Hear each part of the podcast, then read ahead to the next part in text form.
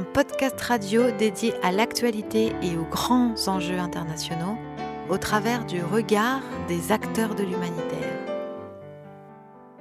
Une émission présentée par Pierre-Alain Gourion. Bonjour à tous, euh, ici euh, le Loft Art euh, à Villeurbanne dans notre émission Human. Vous en avez l'habitude à présent, cette émission qui traite d'écologie et d'humanitaire dans ce monde difficile que, nous, que nous habitons. Avec aujourd'hui un sujet sur le rapport entre nos racines, les peuples autochtones de la Terre, et puis les éléments de modernité qui nous agitent et qui font de nous des stressés permanents. Quel est le rapport et comment peut-on envisager ce rapport avec une illustration que nous prendrons aujourd'hui euh, avec un peuple magnifique, et même des peuples, qui habitent la Colombie, cet État nord-américain, euh, non, sud-américain. oui, j'ai dit une bêtise, ça y est, c'est ma première bêtise. Et avec trois invités, euh, aujourd'hui Gustavo Gutiérrez. Bonjour Gustavo. Bonjour, ravi d'être là. Ravi, merci d'être avec nous euh, à nouveau. Et puis euh, Carolina Ramirez, bonjour. Bonjour, merci pour l'invitation. Voilà, on est ravi de vous accueillir. Vous êtes une étudiante assez récente. Vous n'êtes plus étudiante, mais vous avez été étudiante. oui, ça fait pas longtemps, je finis, mais c'est tout. Donc voilà. Et donc vous étudiez quoi? Je fais mes études en droit international et droit de l'homme à l'Université catholique de Lyon. Et j'ai fini dans, en 2020. Voilà. En 2020. Et maintenant, vous avez une activité professionnelle? Et maintenant, j'ai fini mon stage. Et j'ai travaillé avec l'Institut international des droits des enfants. C'est un institut suisse. Et aussi de la main de l'organisation Terre des Hommes dont on a organisé un congrès mondial sur la justice des enfants. C'était un congrès virtuel qui s'est passé de le 15 au 20 novembre. Voilà, et puis euh, troisième invité, Pauline Thierot, bonjour. Bonjour. Merci d'être avec nous. Merci à vous. Vous représentez euh, une, euh, une, ONG qui s'appelle Chendukwa. Oui. Et vous allez nous dire ce que fait cette ONG, puisque c'est à partir de votre expérience et du travail de cette ONG que nous avons euh, conçu en quelque sorte cette émission. Donc euh, Chendukwa, ici et ailleurs, euh, c'est une ONG qui existe depuis 25 ans et qui fait deux choses. Qui est présente en Colombie sur la restitution de leurs terres ancestrales aux peuples autochtones de la Sierra Nevada de Santa Marta, dans le nord de la Colombie. C'est au nord-est, vers le Venezuela plutôt? C'est ça.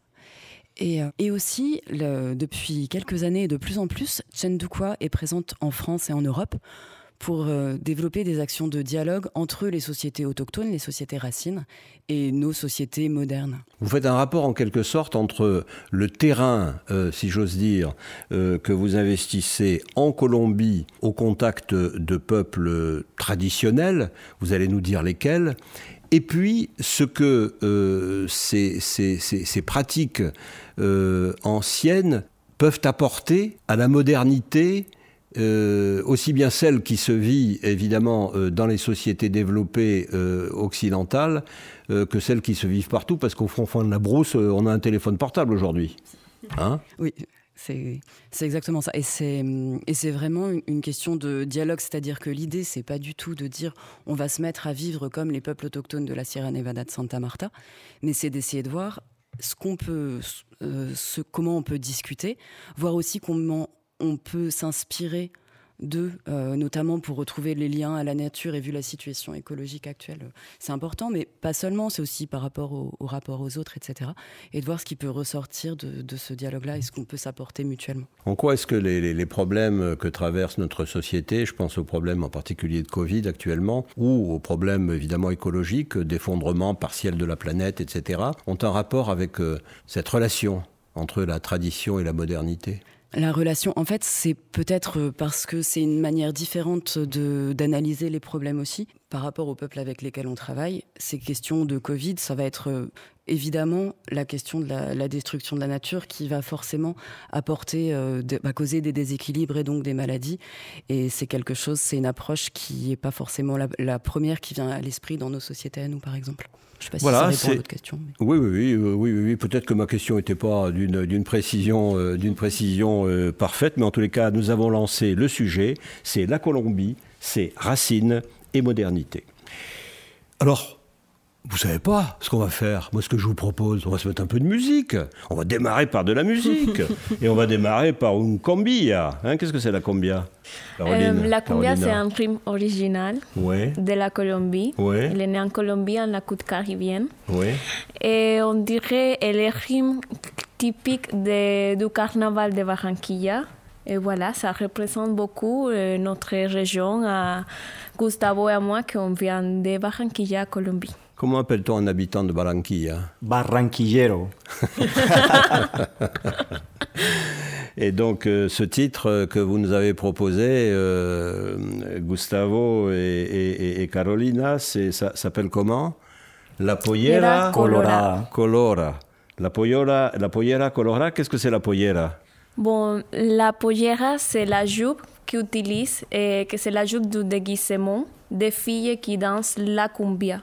D'accord, elle est colorée cette jupe. Et oui, elle est très colorée, c'est pour ça que c'est la pollera colora. Et elle est colorée, elle vole Elle vole, elle tourne euh, Oui.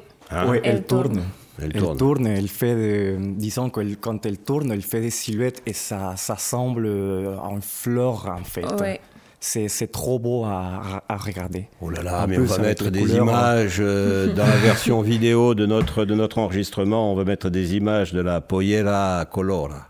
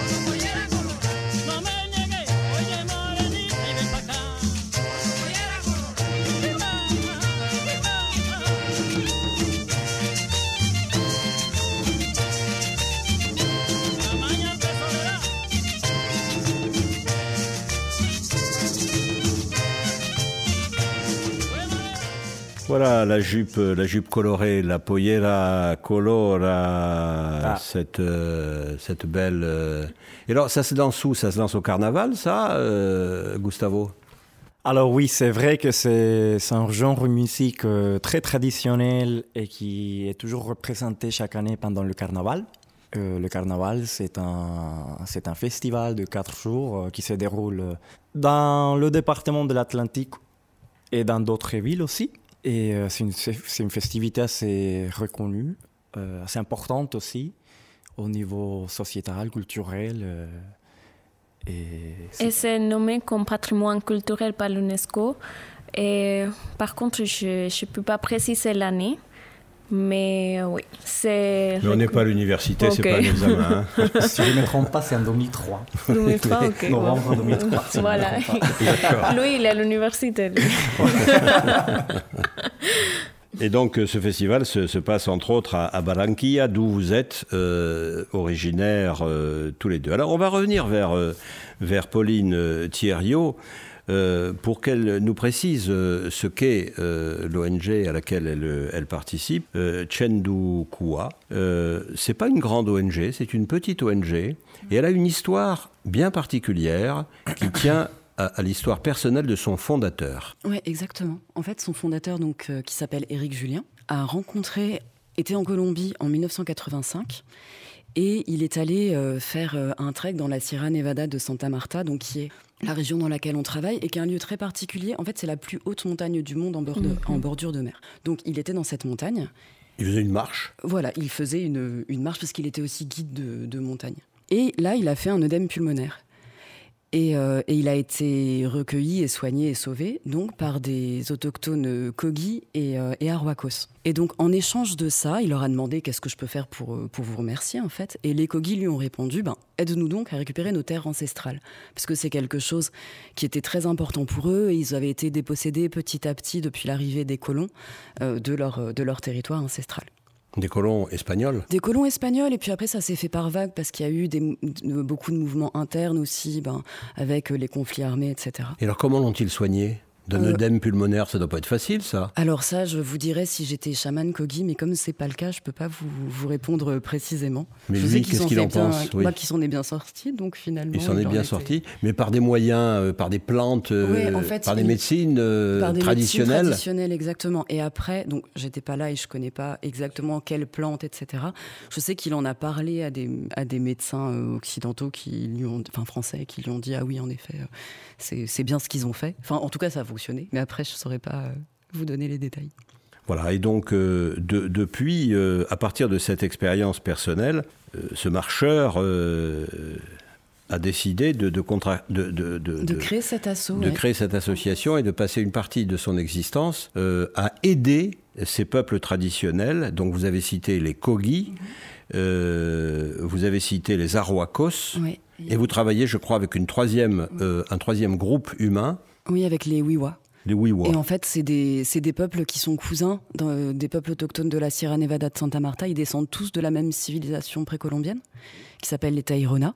Et donc, on a commencé à travailler d'abord avec les Kogi, et puis les Wiwa et les Arhuacos, en voyant que ça se passait bien avec, euh, avec se sont rapprochés de l'association, et on a commencé à, mener des projets avec eux aussi. Qui aurait envie de nous dire parmi vous trois euh, les particularités de cette société précolombienne? Les particularités culturelles, s'entend. Bon, et... Carolina qui se lance. Je sais que les Kogi, ils ont une tenue spéciale. C'est une tenue blanche avec des chapeaux aussi. Vous pouvez les reconnaître tout de suite grâce à ces à cette tenue. Après, euh, bon, c'est ce que je peux dire plutôt de sa culture, c'est qu'ils sont très en lien avec la nature. Euh, de la Sierra Nevada et de Santa Marta. Euh, mais l'idée, l'idée, c'est, c'est que on fait référence là à, la civilisation précolombienne. L'idée est, de dire quelques mots de cette civilisation précolombienne euh, qui a fait produire pas mal de, pas mal de littérature, en particulier chez les, les ethnologues. Pauline, peut-être? Comme tu disais, donc euh, très proches de la nature. Et en fait, les Kogi, les Wiwa et les, et les ils ont réussi à conserver beaucoup de cette culture qu'ils avaient traditionnellement, avec une stratégie un peu de repli, surtout notamment les Kogi. Ils sont allés se réfugier en haut de la montagne, en fait. Alors qu'il y avait un autre peuple aussi, cousin des, de ces peuples-là, donc qui s'appelle les Kankwamos. Et eux, ils ont été beaucoup plus, ils ont beaucoup plus souffert de la colonisation, ils ont perdu leur, leur langue, alors que les trois peuples avec lesquels on travaille ont conservé donc ce lien fort à la nature et, euh, et leur langue ancestrale et leurs vêtements traditionnels. Euh. La langue existe toujours. Les langues, oui, à chaque fois c'est des langues. Euh, les langues existent toujours. Ce sont des langues très différentes les unes des autres. C'est des langues différentes et après.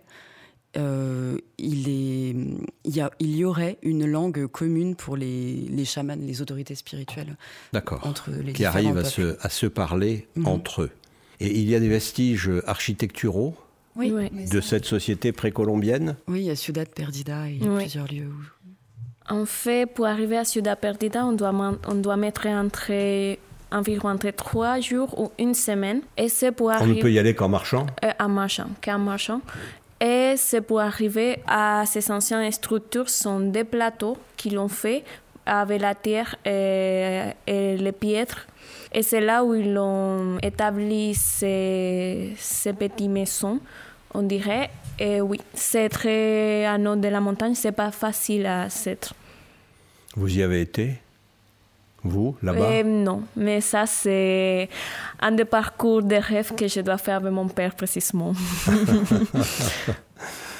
D'accord. Ouais, moi, je me dis pareil euh, dès que je rentre en Colombie, euh, qu'il y a pas, il y a pas mal de paysages, des choses qu'on qu'on qu'on connaît pas forcément. On est plutôt euh, poussé euh, quand on est enfant ou même euh, plus grand à partir ailleurs et laisser un peu de côté la mémoire, euh, l'histoire racinée à nous. Et ce sont des choses qu'on on perd cette particularité de l'histoire de la Colombie et on s'oriente euh, vers d'autres choses. euh, On va vers la modernité Ouais. et c'est bien normal Voilà. quand on a 18 ans ou 19 ans ou 20 Voilà. ans euh, d'aller vers la modernité, de se confronter euh, allez, aux réseaux sociaux, euh, au téléphone portable, euh, à Ouais. l'informatique, euh, aux voyages euh, intercontinentaux, etc.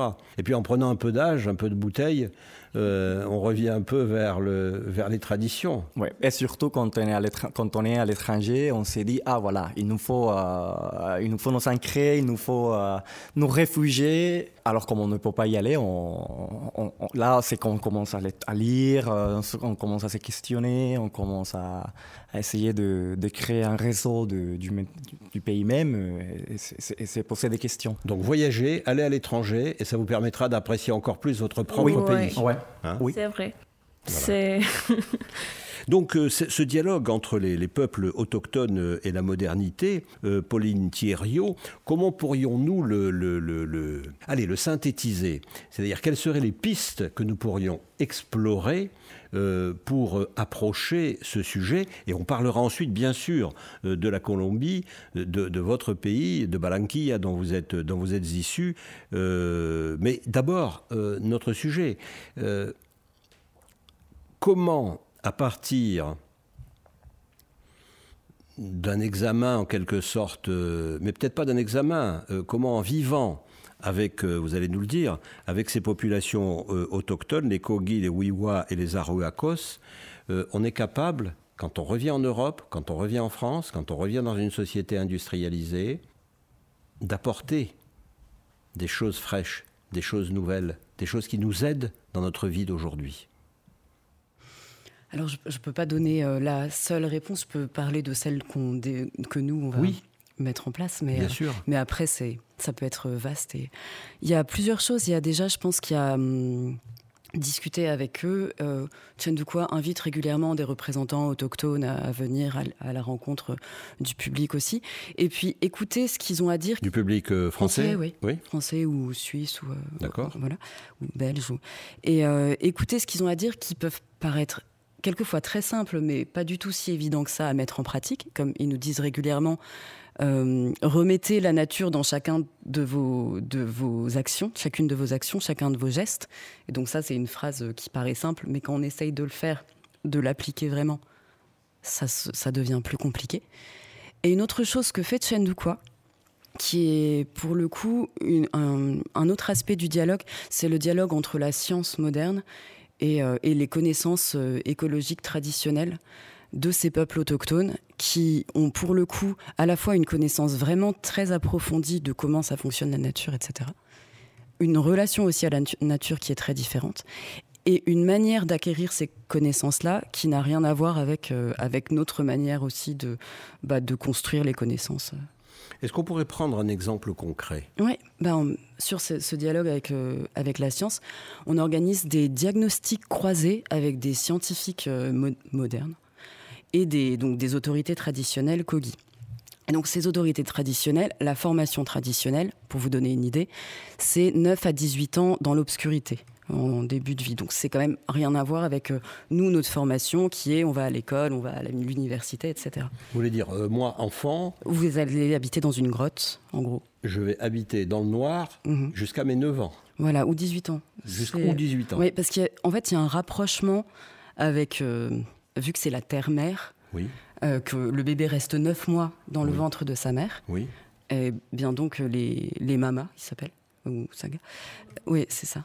Euh, Les chamamas C'est les mamas, c'est comme parce qu'on dit chaman, mais chaman c'est un- mot qui est utilisé plutôt pour d'autres cultures. Oui. Le mot pour les Kogi, euh, c'est mama. Les mamas. Voilà.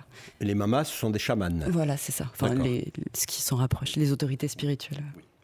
Et, euh, et donc, du coup, ben, c'est, il reste neuf années dans ce qui est un peu comme le ventre de la mer. Enfin, c'est la terre-mère en l'occurrence. Mais c'est, c'est ça leur, euh, la formation, en fait. Et ils sortent pas de la grotte? Alors, encore une fois, je n'ai pas suivi cette formation. C'est traditionnellement, c'est très, c'est beau, essentiellement dans l'obscurité. Et du coup, ça leur donne une, une sensibilité à plein de phénomènes euh, invisibles que qu'on va pas avoir. Et ils vont pas courir un peu euh, dehors Ils vont pas se développer physiquement Alors, ils sont. euh, Ils vont pas apprendre à, à- à faire avec les animaux Ils vont pas grimper aux arbres Alors, je vous dirais que euh, si, je- donc, si j'avais suivi la formation exacte, je pense qu'ils sortent de temps en temps. C'est surtout dans. Et c'est aussi une formation traditionnelle, c'est-à-dire que c'est une, une méthode qui, euh, je ne sais pas si elle, elle sera encore euh, là dans 10 ans, dans 20 ans, etc. C'est quand même quelque chose euh, qui est Traditionnels et du coup qui risque de se perdre aussi, et avec la perte de ces formations traditionnelles, risque de se perdre aussi ces connaissances ancestrales. D'où l'importance, euh, on pense, d'arriver à, à les valoriser. Et voilà. Et pour en revenir à- aux exemples, euh, à l'exemple concret donc des diagnostics sur des territoires, on se rend compte que les scientifiques et les cogis arrivent aux mêmes conclusions sur plein d'aspects, mais donc euh, avec pas les mêmes, pas les mêmes approches. Un exemple? Un exemple sur euh, des. Alors, d- donc dans la Drôme, il y avait. euh, ils ont. euh, ils se sont rendus compte au premier coup d'œil que des arbres n'avaient rien à faire ici, que c'était des arbres. Alors, c'est personnalisé, mais ils ont parlé d'arbres étrangers et égoïstes. Et c'était, en, effet, ils parlaient de pins noirs d'Autriche, qui euh, sont des arbres qui ont été euh, importés euh, en France et qui, en effet, acidifient les sols, l'eau, etc. Mais attendez, euh, qui- les arbres égoïstes, qui disait que ces arbres étaient égoïstes? Les cogis. Mais à, à propos de quoi? Des pins? Des pins noirs d'Autriche. Des pins noirs d'Autriche Ouais. importés depuis l'Autriche Voilà. et implantés dans la Drôme? Oui, c'est ça. Ils ont, ils ont, ils se sont rendus compte au premier coup d'œil qu'ils avaient rien à faire, euh, rien à faire ici en fait, ces pins d'Autriche. Parce qu'ils n'étaient pas en rapport avec la nature locale? Voilà, que c'était des arbres d'ailleurs et que les et que arbres nous, occidentaux, locaux, on avait importé euh, ces arbres d'Autriche pour faire joli. euh, c'était alors c'était pas pour faire le joli, c'était pour lutter contre l'érosion et puis c'était une- des raisons politiques aussi. Oui. Voilà. Mais c'était pas une bonne idée? Bah c'était, ça poussait vite, Oui. donc c'était tentant. Oui. Après, ça a créé des déséquilibres Écologique. écologiques, tout à fait. Et ça, ils l'ont vu. Ils l'ont vu euh, très, très vite. Et euh, après, il y a eu d'autres euh, d'autres exemples. Par exemple, il y avait une roche. Et ils ont appelé ça une roche mémoire, une roche mochila, une- roche euh, comme un petit sac. Et donc, qui avait toute euh, toute la mémoire, donné des informations sur euh, la mémoire de la Terre, etc. Et les naturalistes avec qui on, était expliquaient qu'effectivement, c'était du grès, qui avait des informations géologiques, qui était très, une, une roche très ancienne, et qui contenait des informations géologiques. euh, euh, important. Donc ça, c'est pour des exemples concrets. euh. Et mais les Kogi avaient vu quoi, eux? Par rapport à cette roche ils avaient donné l'indication que c'était une roche qui contenait des informations sur la mémoire de la Terre et ils ont appelé ça une roche mémoire. D'accord. Ah, ils l'appelaient roche mémoire. Voilà, ils ont dit ah Quand ça c'est une roche Europe, mémoire. Quand Ouais, ils sont venus en dans Europe. la Drôme. Ça, c'est une roche mémoire. Voilà, ils ont dit ah ça c'est voilà par exemple des, des exemples. Et après ils ont fait aussi un certain nombre de remarques qui étaient plus de l'ordre du bon sens, comme euh, mais pourquoi vous vous appropriez toute la ressource en eau et que vous ne laissez pas euh, les animaux euh, se boire et vous allez porter préjudice à tout l'écosystème, c'est pas une bonne idée. Pourquoi vous faites ça? Et ça, pour le coup, il a n'y a pas besoin d'avoir fait des grandes, grandes études pour se dire ah oui, effectivement, c'est peut-être pas une bonne idée. Mais par contre, on n'a pas une bonne réponse à ah oui, c'est vrai, pourquoi on fait ça? C'est Euh, Pour l'eau, pour l'eau, c'était quoi? Pourquoi est-ce qu'on on, on- on capture toute l'eau Voilà, pour la redistribuer ensuite par nos réseaux, c'est ça? Oui, pourquoi est-ce qu'on capte euh, toute une source en, Oui. en la bétonnant complètement, Voilà, en ça. empêchant tout l'accès du coup euh, Oui, en empêchant le animaux. ruissellement naturel en quelque voilà, sorte. Et puis en empêchant les animaux d'aller boire, euh, tout ça. Hum, hum, hum. Oui, d'accord, d'accord. Et nous, on répond, euh, nous occidentaux, bah, c'est pas parce qu'il faut bien faire des réseaux d'assainissement et des réseaux de distribution de l'eau euh, pour que les sociétés de distribution d'eau gagnent beaucoup d'argent, c'est ça? C'est ça. Hein? Et, euh, on répond, euh, oui, on peut, c'est une réponse qu'on peut apporter. Voilà. Mais c'est vrai que c'est, des, c'est d'autres aspects. Et puis sur les, les rôles des lieux aussi, ça c'est autre- un autre niveau, mais qui est hyper intéressant aussi. euh, sur les, les rôles qu'ont les lieux pour les cogis, Oui. euh, sachant que telle montagne a tel rôle, etc. Et c'est, c'est pour ça qu'ils parlent de lieux sacrés en fait. C'est pas seulement une question culturelle. En général, c'est des lieux donc, qui ont une importance écologique particulière. Et ils sont très, très conscients des interrelations entre les lieux. Et voilà. Et ça, ça peut ouvrir pour nous. Euh, si, euh, si on prend le temps de s'y intéresser, à, ben, à une, peut-être une nouvelle grille de lecture pour comprendre comment, comment ça fonctionne. C'est-à-dire que là, on va s'intéresser quoi? Au tellurisme, aux relations euh, entre de nature quoi magnétique, électromagnétique euh C'est assez large en fait. Ça peut être aussi bien sur des questions de cycle de l'eau, effectivement sur des questions de failles géologiques, de, toutes sortes de courants, etc. Et euh, voilà. Voilà. Bon, on a besoin d'un peu de musique, non? Peut-être. euh, pour rajouter de la, de la poésie à celle que vous développez euh, assez naturellement, parce que j'ai l'impression que ces peuples vous inspirent. En tout, oui. Ils vous font vivre. Je ne sais pas si j'irai. Mais en tout cas, je trouve que c'est inspirant d'être en relation avec eux, oui. Ils vous aident à, comprendre votre monde et vous-même? Je pense que oui. Et que. Et que c'est important d'avoir euh, des vraiment d'autres manières de voir le monde, surtout en ce moment où on est quand même dans un contexte assez anxiogène, etc. Ça donne comme une bulle d'air euh, de voir qu'on peut vivre autrement. C'est une envie d'exister, une envie de vivre? Ça, j'espère que. oui, mais c'est pas. Euh, Parce que vous vous appelez Chendukua, et puis le sous-titre, c'est Ici et ailleurs. Là, vous êtes ici Oui, oui. Tout mais vous êtes un peu ailleurs aussi.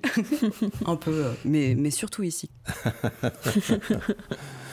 Voilà, on va faire du hip-hop, tiens, Caroline. Hein, je crois que ça s'appelle euh, De donde vengo yo D'où je viens? C'est la question qu'on va aborder maintenant. D'où je viens?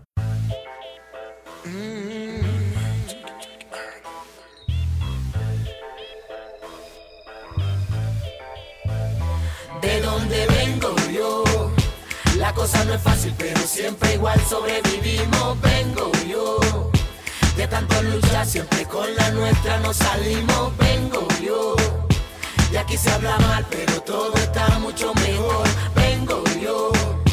Tenemos la lluvia, el frío, y el calor la zona de los rapis, mami, papi. Tenemos problemas, pero andamos happy en comparsa. También bailamos salsa y bajamos el río en balsa. El calor se siente. Y no hay problema para tomarse su botella de aguardiente. Eh, hace el día esté soleado, te la pasas en Guayabao. Todo el mundo toma whisky. Ajá.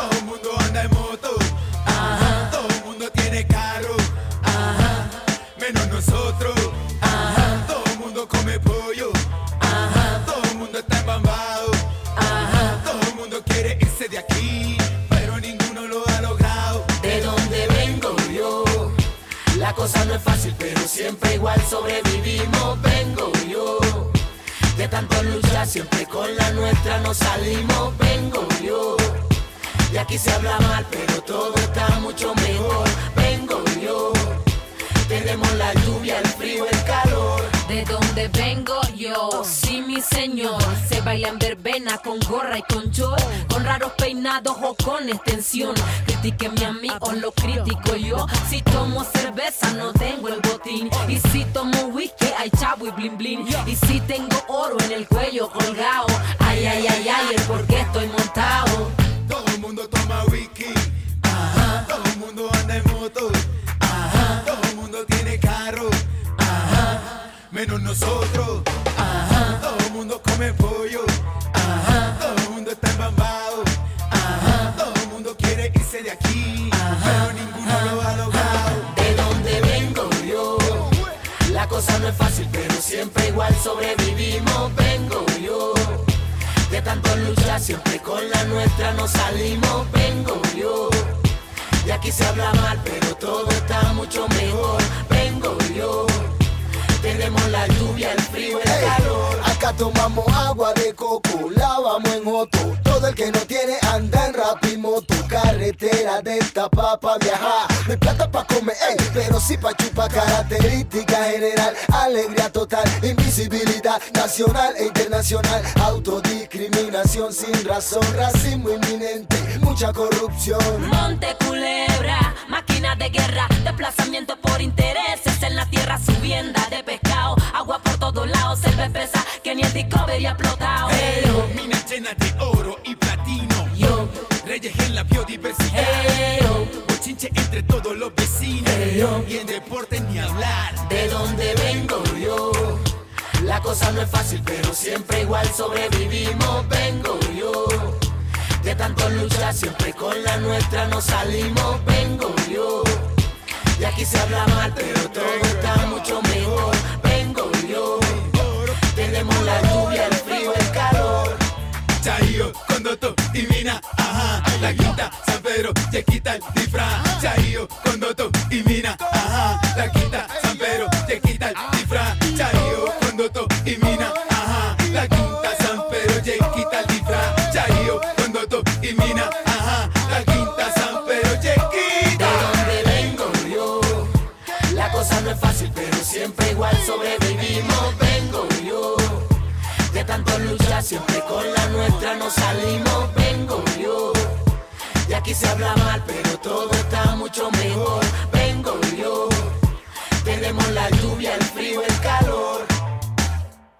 Et voilà, nous voilà revenus euh, avec vous euh, sur euh, la Colombie, sur les rapports entre les peuples autochtones, les racines, et notre modernité. La modernité de votre pays, la Colombie, Carolina et Gustavo, et la modernité euh, que vous trouvez évidemment euh, en Europe, vous qui, avez traversé l'Atlantique euh, pour venir voir ce qui se passait euh, de ce côté-ci de l'humanité. Alors on va parler euh, maintenant de la Colombie, on va parler de, de Barranquilla, on va parler de, votre, société. Euh, quand on arrive, quand tu es un jeune Colombien, Carolina, euh,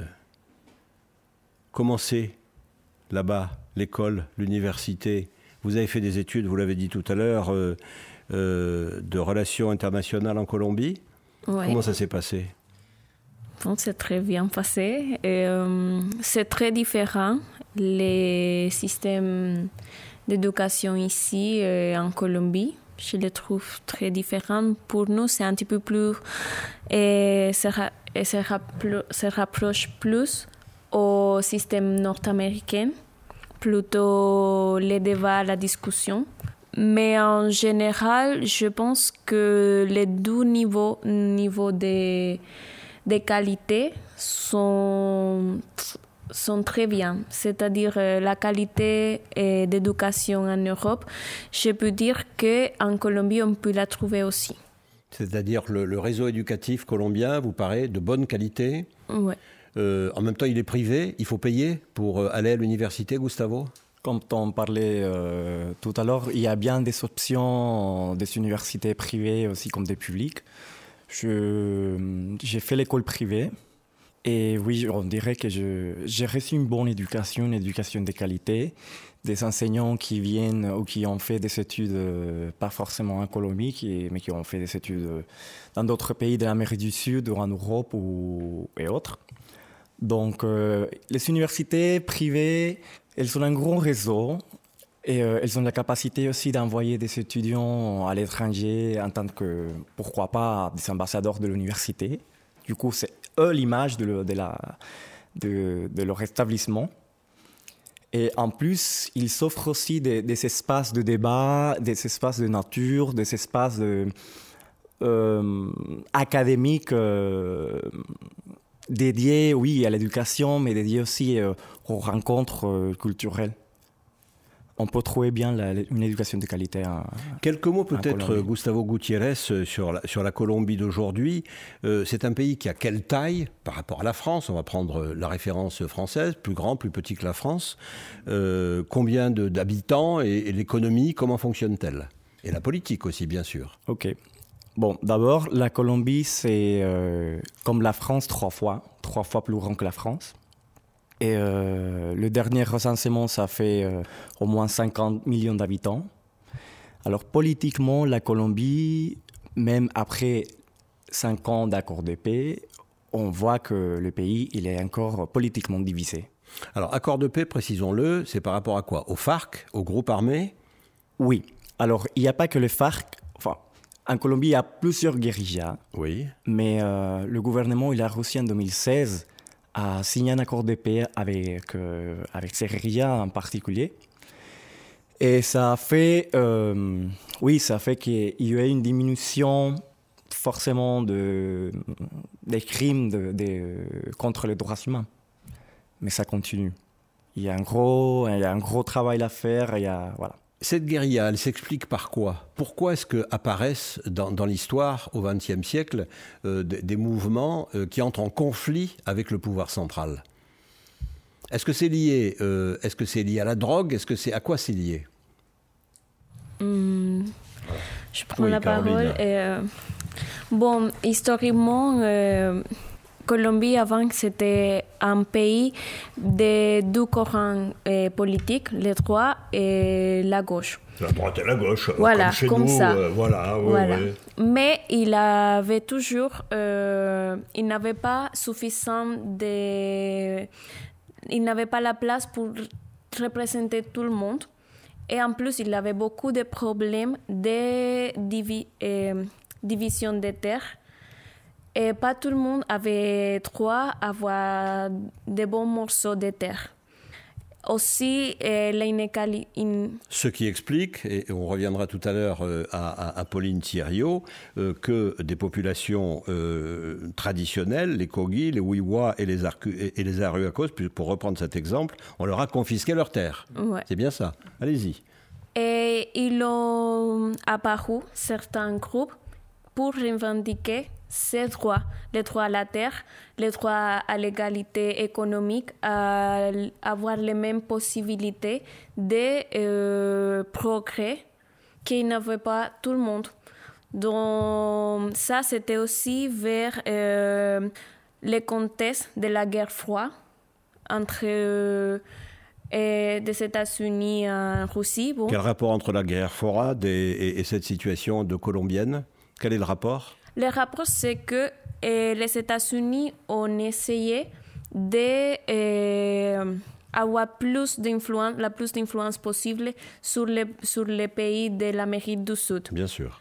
Donc, euh, c'est- les groupes qui sont, qui sont sortis, ils étaient plus, plus proches de la, de la courant, euh, pas capitaliste, la courant socialiste. Socialiste, Soci- de gauche, De gauche. des ouais. groupes armés. Les groupes armés, des guérillas. Est-ce que vous êtes en train de nous dire que euh, la politique extérieure américaine, nord-américaine, des États-Unis d'Amérique, euh, a, a pu jouer un rôle important pour la fabrication, en quelque sorte, de ces groupes armés, dont le FARC Oui, C'est votre, votre opinion oui. C'est aussi euh, votre opinion, Gustavo? Bon, on voit aussi euh, dans les années 2000 qu'il y a, il y a aussi une intervention américaine, financièrement parlant, et euh, pour contravestir euh, ces, ces types de, de groupes armés. Donc euh, il y a eu un aussi, euh, enfin un accord. pour les, pour les investir, pour les fortifier, non, pour non, les, non, les pour, pour fortifier, les- pour non, lutter pour, euh, contre. non, pour lutter contre. Oui. Oui. En fait, désolé. Non, non, non, non. Et quel est, le rapport entre euh, cette politique américaine du Nord, bon, qui est bien connue, hein, on n'est pas en train de dévoiler des secrets, euh, des secrets d'alcôve, là, hein, euh, c'est dans tous les, euh, c'est dans tous les, grands médias, c'est une réalité sociopolitique sans doute, mais quel est le rapport entre cette réalité sociopolitique, l'interventionnisme américain en Amérique du Sud, et les, les cartels de la drogue? En fait, c'est pas que les États-Unis ont impulsé, eux, la création de ces groupes guérilla et directement. C'est que les groupes guérilla, ils voulaient être du côté socialiste pour combattre les idées capitalistes qui ne les permettraient pas d'accéder à, à- aux et au meilleur niveau de vie. Donc, euh, quand les groupes guérilla ont pris la force, les États-Unis, en voulant euh, euh, renforcer ces idées capitalistes, c'est là où ils ont intervenu pour, euh, pour combattre ces guérillas. Après, euh, les groupes narcotrafiques, ils sont, ils, ils sont, ils ont surgi pas précisément pour cette guerre, mais aussi pour la rentabilité économique de, de la vente de drogue. Voilà, parce qu'il faut dire quand même, euh, et, là j'interroge, Gustavo Gutiérrez, euh, que, euh, allez, 70 ou 80% de la cocaïne qui arrive aux États-Unis est d'origine colombienne, d'après les statistiques que j'ai, que regardées. donc ça, c'est une réalité, c'est une réalité économique. et donc derrière, on a eu l'explication et en français et en espagnol de Carolina. Quel est votre point de vue? Alors non, c'est tout à fait vrai ce que Carolina elle vient de, elle vient de nous expliquer. Et euh, c'est vrai que la Colombie, elle est aujourd'hui même, euh, disons, pays producteur de, de, la cocaïne qui s'exporte euh, pas qu'en Amérique, pas que pas qu'en Amérique du Nord, aussi en Europe, aussi voilà dans d'autres pays. Mais ce qui est important aussi de reconnaître, c'est aussi la présentation même du pays euh, quand on est euh, n'est pas euh, chez nous. Par exemple, la vision qu'on a de la Colombie étant en France est complètement différente comme si on était comme si on était placé en Colombie. Donc la façon de voir les choses sont plutôt catastrophiques, sans même comprendre le transport, sans même comprendre comment le commerce il s'est fait du coup, on connaît c'est qui le producteur, on connaît c'est qui c'est lui qui va se porter, mais on ne connaît pas les consommateurs qui sont derrière. Et si même si on ne les connaît pas, c'est pas c'est pas décrit, c'est pas c'est pas écrit, c'est pas évoqué, c'est pas. Du coup, on on, imprègne les gens de. Oui on survalorise en quelque sorte l'importance euh, de, la drogue et on donne de, votre pays une image négative en ne parlant que de ça et, en ne parlant que du narcotrafic. Alors qu'évidemment, euh, il y a derrière des peuples d'une grande, d'une grande originalité, d'une grande richesse.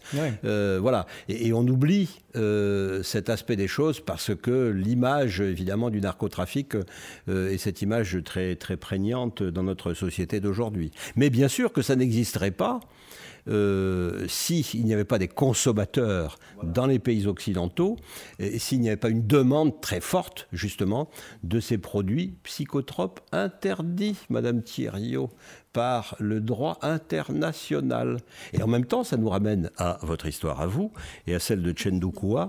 Mais si, parce que les peuples autochtones utilisaient dans un usage traditionnel, médicinal et euh, voyageur, euh, ces produits qui ouvrent l'esprit. Honnêtement, je ne sais pas pour les peuples de la Sierra. Oui. Euh, je peux juste vous parler de la coca qui est utilisée, mais d'une manière pas du tout comme la cocaïne en fait, parce que c'est une plante qui est utilisée par euh, plein de peuples qui vivent en altitude, etc., mais qui n'a rien à voir avec, avec le produit transformé Bien Qui, est la, qui est la cocaïne. Bien sûr. Mm, par exemple, je peux rajouter, dans un de mes voyages à la Sierra Nevada, j'ai partagé avec la culture Kogi. Et c'est ce que je me rappelle maintenant, ce que les, euh, les représentants Kogi qui étaient avec nous, qui nous montraient un peu sa culture, il avait un petit peu un sac avec la feuille de coca. Mais ces feuilles, c'est pas le même cocaïna qu'on voit, ça c'est déjà les produits transformés. Et la feuille, il l'a mâché. mâché. Oui. Il l'a mâché simplement comme ça, sans, sans aucune modification. Et c'était aussi pour les donner et plus d'efforts pour monter la montagne, parce qu'ils sont des personnes qui sont tout le temps en marchant, à monter, à descendre. Et, ça les, les aide aussi à maintenir le rythme. Après, c'est vrai qu'avec les années de, de faire les mêmes, et ils sont déjà habitués à la marche de la montagne à monter. Mais oui, ils nous disaient que ça, c'est qu'un des seuls usages que j'ai vu ce jour-là, mais il doit avoir des autres aussi, même médicinales. Vous en avez pris un peu, vous de, Vous ah en avez mâché un peu de la. oui, je mâchais. C'est un petit peu dégoûtant parce que c'est les saveurs d'une feuille. Mais, mais oui, ça, en fait, ça fait, ça fait pas l'effet que qu'on dirait des hallucinogènes. Hallucinogènes Non, c'est... Mais ça vous a donné de la force pour marcher? Euh, Je me rappelle pas, moi. J'ai pris qu'un petit peu juste pour goûter. Mais c'est ça l'histoire que je, je me souviens maintenant alors qu'on on traite les sujets. Voilà. Alors peut-être euh, pour revenir euh, sur euh, notre sujet, le temps, le temps avance. Le temps passe vite euh, parce que tout ça est, fort intéressant, très, très, très riche aussi.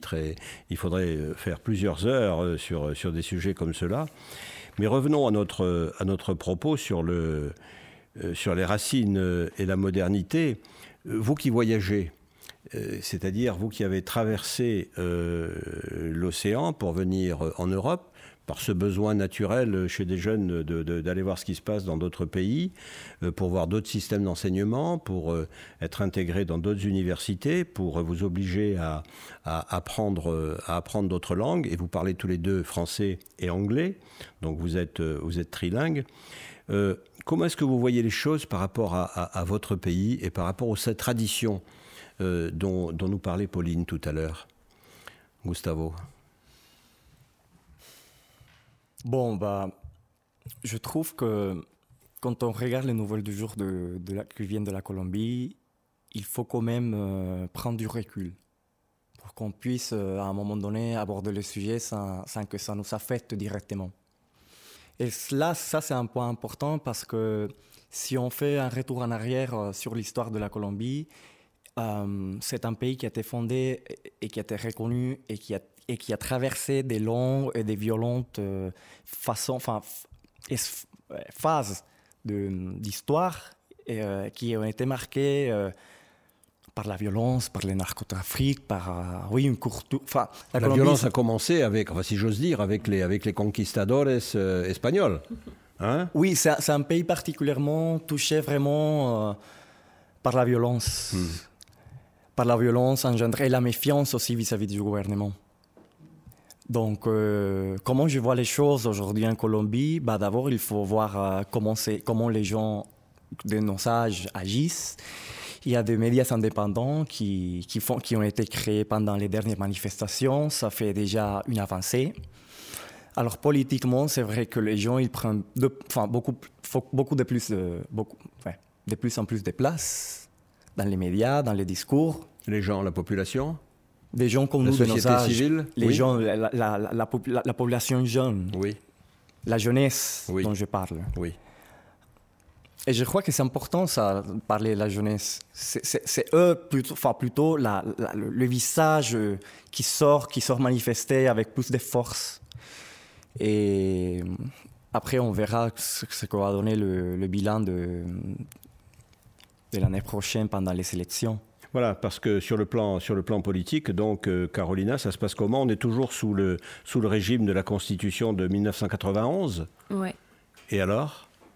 Et alors, bon, c'est ce qu'on voit, c'est que la Constitution de 1991, elle revendique beaucoup de droits, mais que sur la pratique, c'est pas tout à fait vrai. Donc, c'est on a un décalage. Donc, c'est une constitution démocratique, mais la réalité est loin de cette démocratie. Et, ouais. Donc, pour les élections, on peut dire oui, on a une démocratie. Oui. Mais après, pour la, vraiment la garantie des droits, c'est pas tout à fait vrai. C'est pas tout à fait fait comme la loi le dit. Et il y a beaucoup de, de manque d'éducation, d'accès à l'éducation, de, de, et il n'y a pas d'emploi. Aussi, ils sont mal payés les emplois qu'il y a. C'est-à-dire, il y a beaucoup de d'inégalité. Et, c'est pour ça que politiquement, il y a beaucoup de problèmes. Et les anciennes manifestations, c'est pour ça, pour revendiquer tous les droits qui sont dans l'écrit, sont écrits, mais qu'à la pratique, on ne les voit pas. Bien sûr. Les productions sur le plan économique, euh, c'est quoi? C'est le café, euh, le charbon, euh, le pétrole, les grandes productions du pays. Sur quoi vit le pays? Alors l'exportation, c'est l'exportation de la banane, euh, c'est le charbon, oui, surtout le café, les fleurs aussi. Mais quand même, à l'interne du pays, euh, on donne, enfin, c'est dû à la globalisation, mais on, donne plus d'importance aux produits externes alors qu'on ne donne pas forcément la place, l'importance aux produits qui, qui, ont été, enfin, qui, sont, qui se font pousser à l'intérieur du pays. Voilà. Ça fait que, oui, les, paysans, la, la, ils vivent pas correctement. Et oui. Et nous voilà revenus euh, à notre point de départ, euh, en quelque sorte, euh, voilà, sur, sur cette question de, du rapport entre les traditions que vous allez chercher chez ces trois peuples, et puis notre fonctionnement, en particulier dans les pays, dans les pays développés, sur le plan économique, l'importance de, de, la croissance, l'importance de la référence au progrès. Et puis, euh, vous vous dites, mais dans la transition écologique que nous sommes en train de vivre, euh, allons prendre des recettes, allons prendre des idées chez les autochtones. C'est ça, le discours de votre ONG euh, Pas tout à fait? Oui, en gros, sauf que c'est pas forcément prenons une recette et cherchons à l'appliquer parce que donc on n'est pas au même endroit et on n'est pas les mêmes gens. Donc ça marchera pas exactement. Mais effectivement, prenons des idées. Euh, ouais, je suis d'accord parce que c'est vrai que le rapport, c'est juste des sociétés qui ont fait d'autres choix que la nôtre, qui a donc fait ce choix de chercher toujours le progrès, le profit, etc., et de se couper de la nature. Et en fait, ça montre qu'il y a d'autres manières de vivre et il y a, des sociétés qui ont fait d'autres choix, qui ont réussi à vivre ensemble euh, sans détruire leur environnement et donc euh, leurs moyens de survie aussi, et avoir aussi d'autres euh, rapports entre eux. Et ça, c'est intéressant. Et avec une gouvernance qui part de la nature et pas du tout des humains qui veulent imposer leur volonté à la nature, mais qui organisent leur vie en fonction de ce que la nature dicte. Et ça, c'est assez, euh, assez inspirant quelque part, je pense, parce que c'est juste complètement à l'opposé de notre manière de voir les choses. Et que, et que dans le contexte actuel, c'est, c'est important d'avoir des, des exemples euh, qui peuvent donner de l'inspiration, même si on ne les suit pas à la lettre. Ça vous inspire, euh, Carolina, ce chemin-là Oui, par exemple. Parce que c'est votre monde, à vous. C'est votre monde de demain. Euh, c'est celui de votre génération. Est-ce que, est que euh, ça vous attire? Oui, ça m'attire parce que euh, là, on priorise l'économie et l'argent sur la terre. Et par exemple, là, en Colombie, il y a le discours du fracking pour augmenter... Le discours de, pardon? Fracking. Fracking c'est les gaz de schiste et tout ça, ah oui, pétrole de schiste. C'est sur le pétrole dont les gouvernements ils vont implémenter ces moyens d'extraire le pétrole. Mais les peuples autochtones qui gardent la terre, qui gardent la nature, sont ils sont contre ça et ils, ils font un bon mouvement pour éviter ça. Donc je pense qu'il doit et ça m'inspire parce qu'il faut trouver toujours l'équilibre entre ce qu'on a besoin maintenant comme moderne, comme société moderne, mais en gardant toujours le respect pour la nature et pour les peuples qui sont là depuis des anciennes années. Est-ce que c'est l'enjeu de votre, de votre génération que d'arriver à réaliser ce pont entre les mauvaises pratiques de la croissance euh, occidentale et euh, celles qui seraient les bonnes pratiques euh, des peuples restés en contact avec la nature Il n'y a pas que la nature. On voit que même pendant le confinement, le, gouvernement il a fait des pratiques abusées. Et ça se voit dans tous les plans, soit la nature, soit au niveau des droits. Soit... Quelles pratiques abusives, par exemple? Par exemple, on a vu, euh, quand on a signé l'accord de paix, on, a créé, enfin le gouvernement, il a créé euh, une économie, disons, euh, il y avait un argent dédié aux, restaurations des terres. Alors cet argent, pendant le confinement, il a été, il a été tu me corriges si je me trompe, mais il a été pris pour, euh, pour renouveler euh, des voitures ou renouveler des équipes euh, internes, de, de, la logistique interne du... Un détournement de, de financement public, voilà. Voilà. Donc, c'est comme ça qu'on dit, voilà, il y a des pratiques abusées.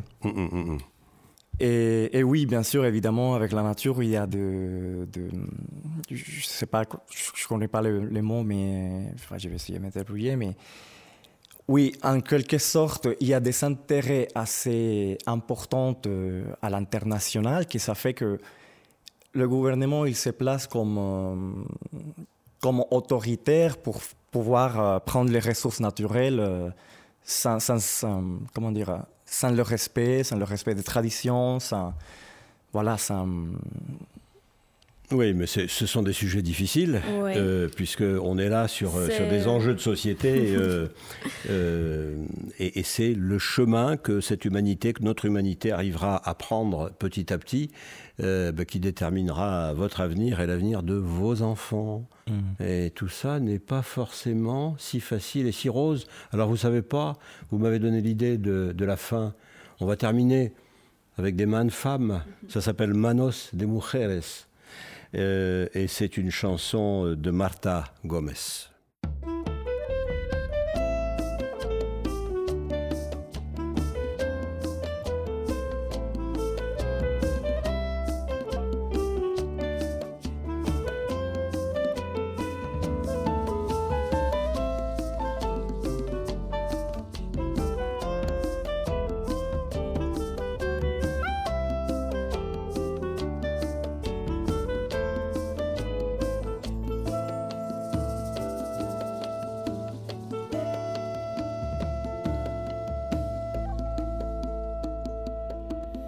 mano fuerte va barriendo, pone leña en el fogón.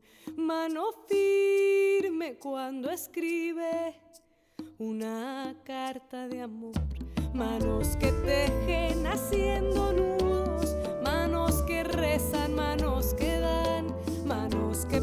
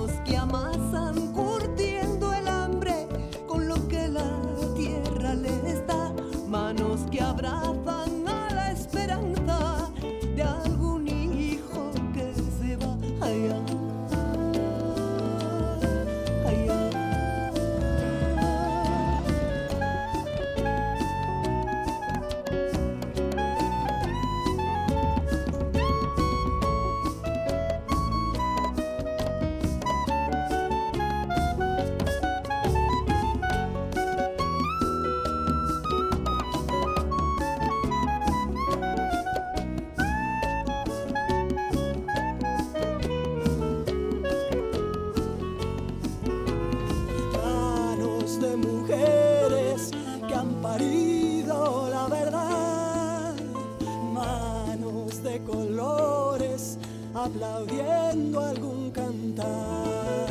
Manos de mujeres que han parido la verdad. Manos de colores aplaudiendo.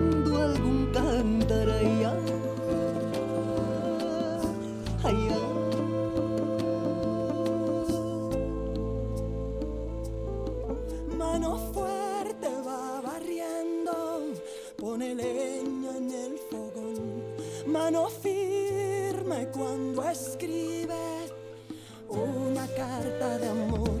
Manos que tiemblan, manos que sudan, manos de tierra maíz